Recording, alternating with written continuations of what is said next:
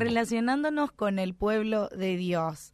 Filipenses 1, 3 y 5 dice, doy gracias a mi Dios siempre que me acuerdo de vosotros, por vuestra comunión en el Evangelio, desde el primer día hasta ahora. Y Pablo agradece a Dios por la comunión de los santos, la coinonía, el compartir juntos, que él y la iglesia de los filipenses disfrutaban mientras caminaban juntos en la fe. Y esta comunión en el Evangelio es como ninguna otra. Es poderosa porque nace a los pies de la cruz de Jesús. Y a través de él hombres de diferentes barrios, tribus e idiomas se unen en un solo cuerpo.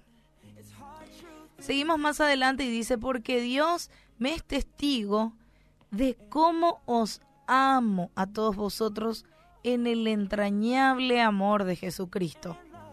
Y esto pido en oración, que vuestro amor abunde aún más y más en ciencia y en todo conocimiento, para que aprobéis lo mejor, a fin de que seáis sinceros e irreprensibles para el día de Cristo.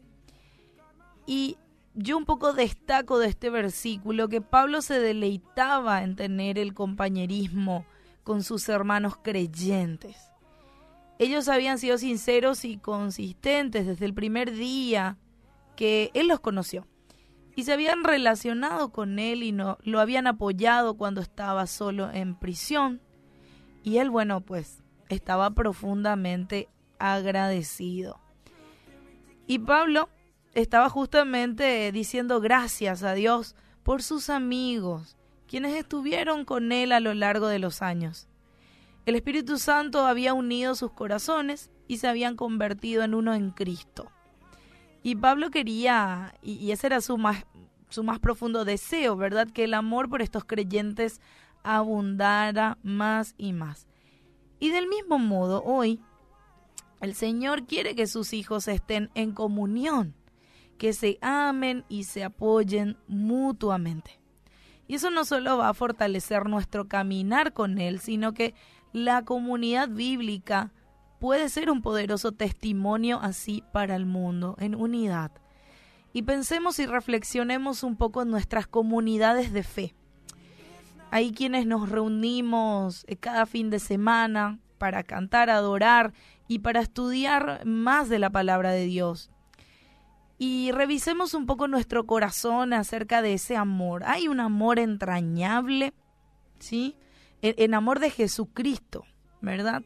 Porque a veces como seres humanos fallamos en amar también a las personas, pero si buscamos ese amor de Jesús, amar a las personas como Jesús las amó, pues bueno, ese es un buen parámetro.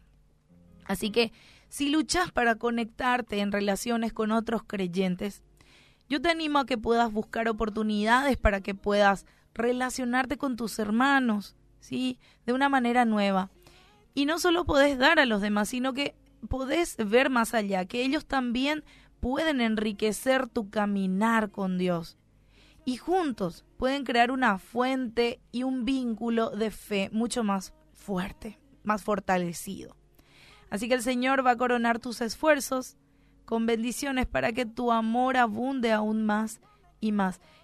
Y te invito a que puedas este, reflexionar allí donde estés. Ese amor entrañable, buscar, buscar ese amor, buscar relacionarnos con nuestros hermanos, en coinonía, como decía Pablo. Así que deleitarnos en tener un compañerismo ahí con los hermanos en Cristo.